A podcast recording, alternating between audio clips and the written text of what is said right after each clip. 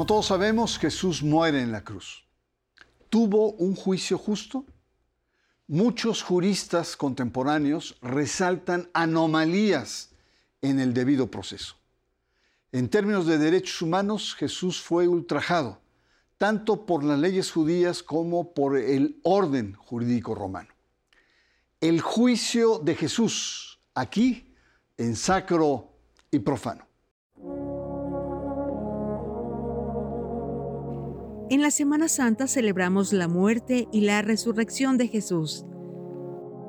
Todo el mundo cristiano centra su atención en el Via Crucis, o el camino a la cruz, la muerte y la resurrección, como la mayor oferta del cristianismo, es decir, el triunfo de la vida sobre la muerte.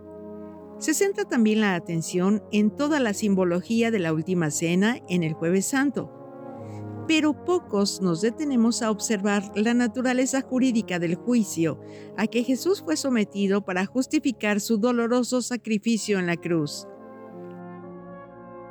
Jesús fue juzgado por dos sistemas jurídicos, uno el hebraico y el otro el romano. Existe un conflicto de jurisdicciones en el que en cada una de las instancias Jesús es sometido tanto por el Sanedrín el tribunal judío como por el gobernador romano Poncio Pilatos, en el que se mezclan acusaciones de delitos religiosos y políticos. En lo religioso, Jesús es acusado por las élites judías de blasfemia, llamarse el Hijo de Dios y el Mesías, y en lo político por ser el rey de los judíos. Juristas modernos han analizado el caso y han llegado a la conclusión de que se violaron reglas procedimentales y por lo tanto el juicio de Jesús es nulo.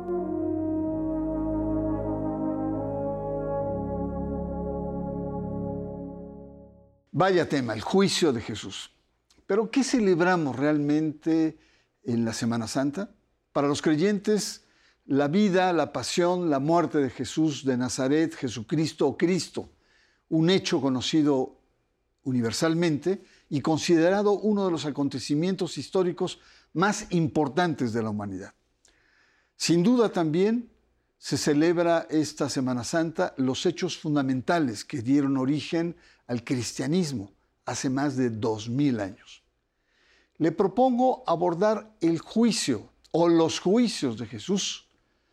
¿Por qué lo llevaron a la ejecución de la cruz? ¿Cuáles fueron las causas? ¿Las leyes se aplicaron correctamente? Bueno, para conversar todo esto que es verdaderamente apasionante, eh, agradezco la presencia de Marilú Rojas, una destacadísima teóloga mexicana. Marilú, muchas gracias. Bueno, ¿cómo ves el juicio de Jesús así en su conjunto? Muchísimas gracias por tu invitación, buenas noches, y también por hacer posible este diálogo que es tan importante sobre todo para quienes somos creyentes, y que el juicio de Jesús siempre tiene como muchas aristas. ¿no? Una primera arista es lo religioso, que quienes enjuician a Jesús, se puede hablar del Sanedrín, se puede hablar de las autoridades religiosas, eh, también se puede ver desde un punto de vista político o desde un punto de vista social, desde un punto de vista jurídico, entonces, el juicio de Jesús es el resultado de una práctica. La práctica de Jesús es la proclamación del reino de Dios. Y la proclamación del reino de Dios estaba versada en la afirmación de la justicia, la equidad, la paz. Y una opción preferencial por los más pobres, por la gente sencilla, por la gente sufriente, por los enfermos, por los llamados pecadores de su tiempo. Entonces, este reino de Dios está dirigido justamente a él, a los excluidos de la época.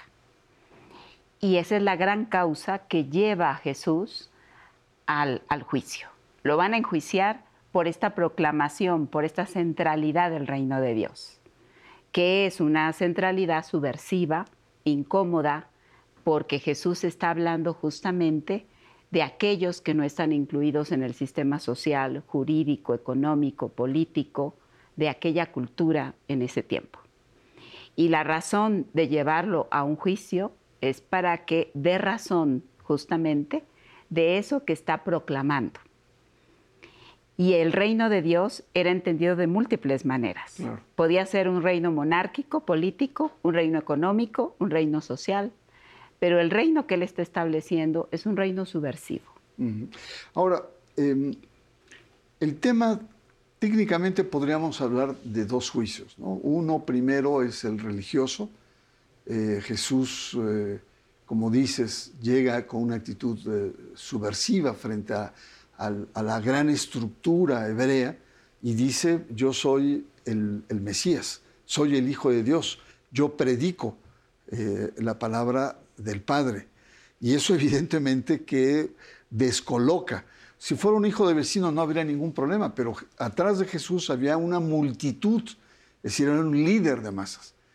Pero esas afirmaciones también tienen un, correlato con el mundo romano, que también tiene un elemento teocrático en ese momento muy fuerte.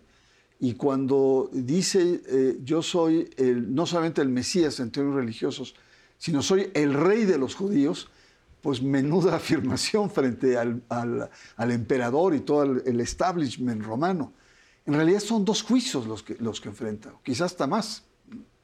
Sí, realmente eh, Jesús en los textos bíblicos no aparece que él se haya afirmado como el Hijo de Dios. Más bien la comunidad, la gente, el pueblo, era el que lo reconocía como el Mesías y le daban varios títulos mesiánicos están tres líneas mesiánicas ahí muy importantes, que es la línea davídica, donde se esperaba la reconstrucción de un reino autónomo fuera de la colonización del Imperio Romano, que esa era la línea un poco que seguían los celotas, y que esperaban una reivindicación armada, eh, donde se pudieran liberar de la bota del Imperio Romano. Otra línea mesiánica es la línea apocalíptica, donde se espera que venga un Mesías a lo divino, donde venga a resolver todas las problemáticas sociales, que es un poco también lo que de pronto nosotros esperamos. Y una tercera línea mesiánica, que es este Mesías eh, que está por los pobres, por los excluidos, en la línea de justicia, amor y paz. Pues muy interesante. Qué tema, ¿no? Que es un tema que, como dices, tiene muchas aristas pero a mí me fascina cómo después de más de dos mil años, las interpretaciones sobre el juicio de Jesús son múltiples. Hay miles de libros que hablan sobre el tema y, en un principio son muy contra los hebreos, contra los judíos, y ahora esta perspectiva se va matizando. Pero ¿qué te parece si vamos a una pausa? Estamos conversando sobre el juicio de Jesús o los juicios de Jesús y usted está en sacro y profano.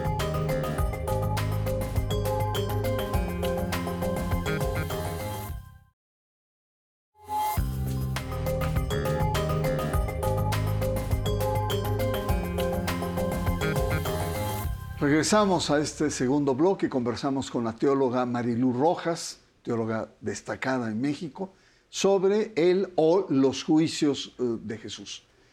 Y en el primer bloque pues vimos esto, que precisamente hay una diversidad, es un personaje en cierto sentido subversivo, eh, eh, en un momento candente que, que llega y por lo tanto sus afirmaciones, sus irrupciones, a Jerusalén, pues evidentemente que destabilizan eh, tanto el mundo hebreo como el mundo romano. Pero para ir entendiendo un poco esto, cuéntanos un poco qué es el Sanedrín, el lugar donde se dio, por, así decirlo, el primer juicio de Jesús. Bueno, el Sanedrín es una organización religiosa en tiempo de Jesús que data más o menos de finales del siglo III a principios del siglo II, antes de la era cristiana, y se extiende hasta el siglo III IV ya de la era cristiana. Y es una estructura religiosa que se genera para suplir la ausencia de profecía. Ya no hay profetas propiamente en la época del Segundo Templo o la reconstrucción de la fe del pueblo de Israel que han regresado del exilio en Babilonia y están recuperando su identidad en la tierra. Eh, este exilio les ha dado una lección muy fuerte y entonces están tratando de recuperar el sentido profético y conforman un grupo de sacerdotes, de escribas, de maestros de la ley, de rabinos, pero también de laicos, que son los fariseos y los saduceos. Este grupo de personas, unas 72 personas aproximadamente, ¿verdad? con un sumo sacerdote, son la estructura básica de lo que hoy conocemos como Sanedrín. Y el Sanedrín no puede hacer juicios. El Sanedrín puede legislar en torno a las realidades religiosas, a los problemas religiosos. Era la única autoridad que tenía el Sanedrín. Ellos no podían llevar a Jesús a la cruz, porque la crucifixión era un castigo de corte político. Pero, pero no había la lapidación. Había la lapidación. O sea, que era un, una de muerte también, ¿no? Una, condena de muerte. Pero ellos no podían dictaminarlo porque estaban bajo la autoridad del Imperio Romano. Tenían que siempre solicitar el permiso, la venia del gobernador, de Traconítide o el gobernador de la región, que en este caso era Poncio Pilato. Él sí tenía toda la autoridad legal y jurídica por parte del imperio. El Sanedrín solamente tenía la autoridad religiosa de legislar y llevar el caso ante la jurisdicción romana. Es decir, ante la imposibilidad de, un juicio sumario a Jesús, van con las autoridades romanas. Así es. Y ahora, eh, ¿qué se le acusa a Jesús? O sea, eh, se dice blasfemia, se le dice sacrilegio. ¿Y por qué tanto ruido provoca en, en estos doctores de la ley? Bueno, porque de fondo está la ley, lo que acabas de mencionar, ¿no? Entonces hay una manera de interpretar la ley estos señores no son personas malas, eso hay que entender. Son personas que están cuidando lo único que les queda, que es el sistema religioso, que daba identidad al pueblo, porque ellos no tenían libertad de otros, en otros espacios. Lo que les quedaba era su autonomía religiosa en una sociedad teocrática, y ellos cuidaban esto. Entonces, la práctica de la ley, que es muy importante para mantener una identidad y una unidad, Jesús la estaba confrontando. Y también él está moviendo el establishment del el Sanedrín. Está confrontando la estructura jerárquica patriarcal que tiene esta estructura. Está confrontando también las incoherencias de un sistema que por un lado mandaba unas leyes, pero por otro lado no las cumplía tan bien, o si las cumplía iba por encima de la persona. No, ponían, no anteponían la persona a la ley, sino la ley a la persona. Sometida la persona siempre a la ley. Entonces, esto es lo que se está cuestionando, pero también se está cuestionando el liderazgo de Jesús. Jesús tiene un liderazgo reconocido a nivel social por parte del pueblo. Y esto confronta el liderazgo que ellos tienen. Mm. Entonces ahí hay un, un, entramado de poder, porque eh, podríamos decir que no hay un pacto patriarcal, diríamos las feministas. Jesús no hace un pacto patriarcal con la estructura del poder religioso. Rompe con esa estructura, transgrede la religión, no cumple la normativa de la ley y esto pone en peligro ante Roma al pueblo judío en su práctica religiosa. Entonces, em, si entiendo bien, Marilú, eh, eh, tenemos que el pueblo judío está colonizado por el Imperio Romano. Así es. Que tolera ciertas formas, eh, leyes, normatividad y manera de estructurarse el pueblo judío, siempre y cuando vengan los tributos. Pero hay, una, hay un ejercicio de potestad final que eh, eh, son las leyes romanas. Entonces Jesús irrumpe y teológicamente pues crea mucho ruido, eh, mueve el establishment. Hay que recordar pues que es una estructura teocrática donde las leyes, las normas, la vida cotidiana está en función de la divinidad y por lo tanto tú cuestionas o pones duda o pones nuevos planteamientos a la divinidad y todo se te viene abajo pero también el, pueblo, eh, también las leyes romanas, ¿no? porque hay que recordar que los emperadores eh, tenían una dimensión de deidad, eran hijos de, Dios. Nada más que aquí la, naturaleza es distinta. Ven en Jesús, por la situación que están viviendo, eh, una amenaza política, social, cultural, y por lo tanto Jesús se convierte también en un elemento subversivo en términos modernos sociales.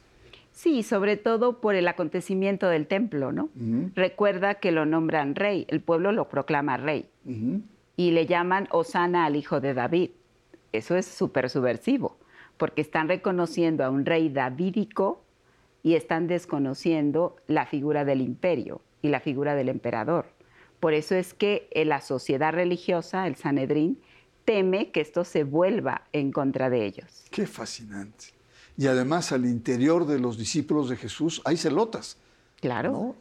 Que, son elementos subversivos, guerrilleros, ¿no? Pues Como el caso de Judas. Y también hay estudios muy serios que dicen que el mismo José, papá de Jesús, tal vez pertenecía al mundo celota. Mira nada más. Bueno, pues vamos a hacer una pausa. La verdad sí es un tema muy, muy interesante el ver cómo, eh, juzgando con, las, con una, mirada actual, pues evidentemente que encontramos como otra dimensión a la presencia, la irrupción que hace Jesús en en, aquella época, hace más de dos mil años. Vamos a una pausa, estamos con los juicios de Jesús y usted está aquí en Sacro y Profano.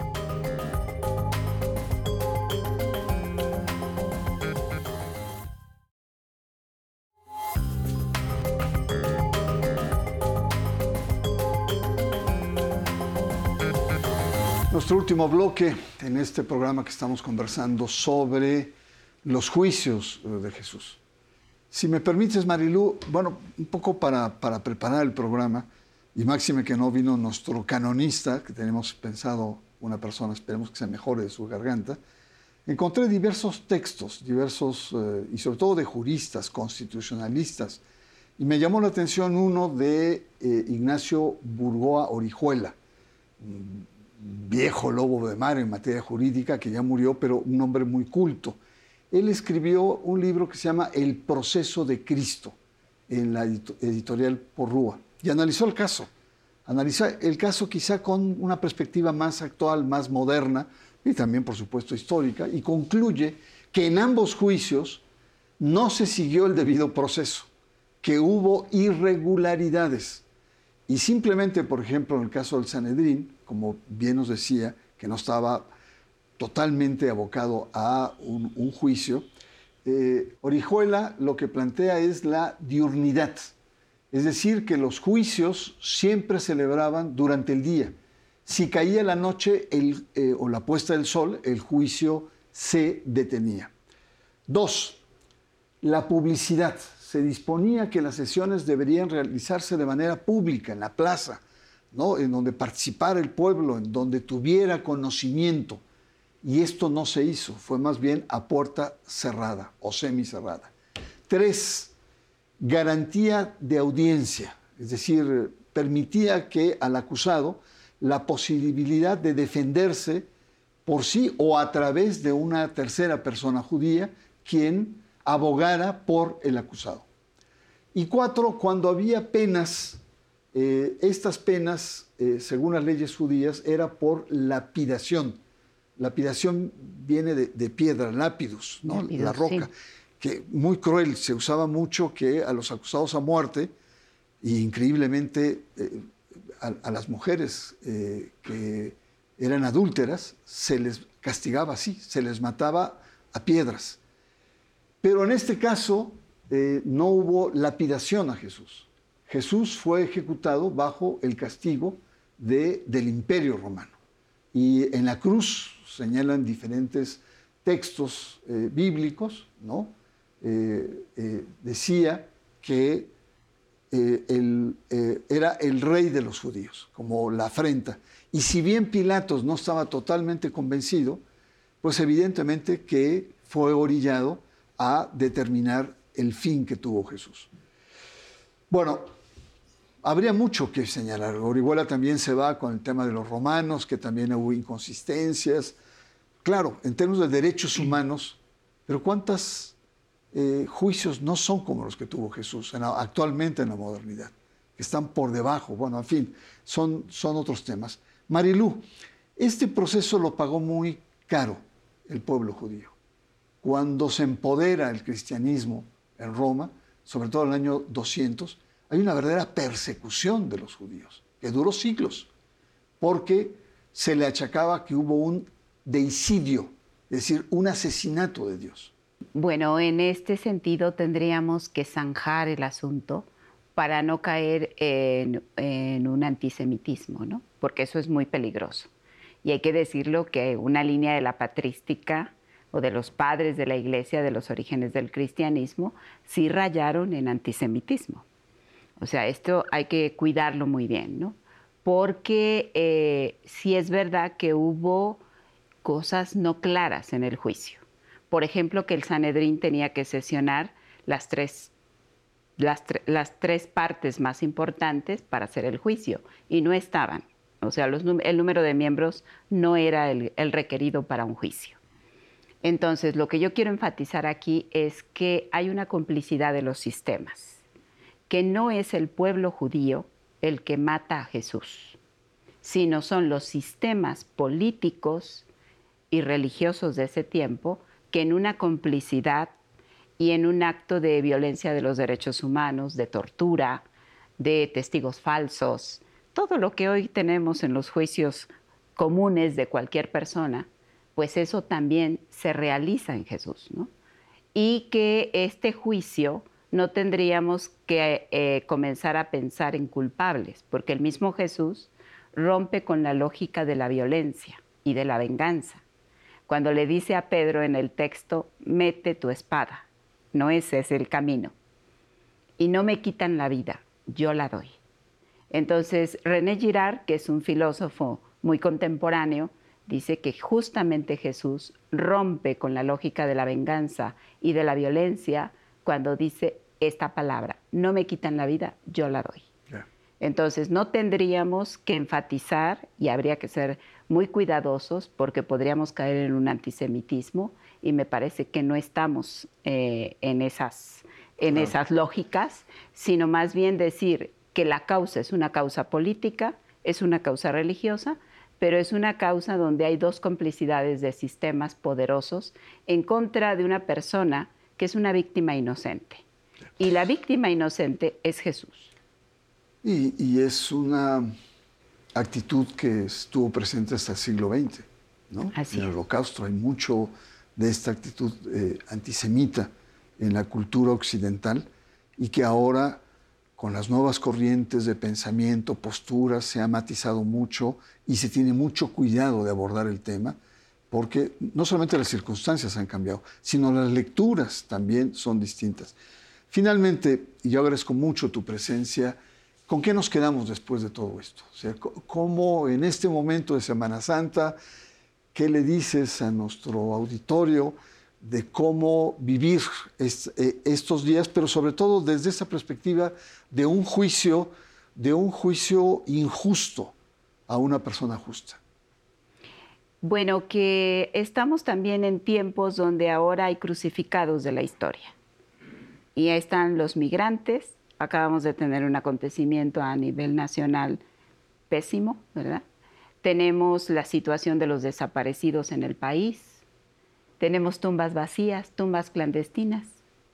Y también Jesús fue un cuerpo que llegó a una tumba clandestina, que vivió la clandestinidad que fue una víctima inocente, como muchas víctimas inocentes hay hoy en nuestros sistemas políticos, sociales, religiosos, y que realmente esta tortura, esta violación a los derechos humanos, la reconocemos justamente en Jesús, pero que nos falta reconocerla también en las nuevas víctimas de la historia. Así es.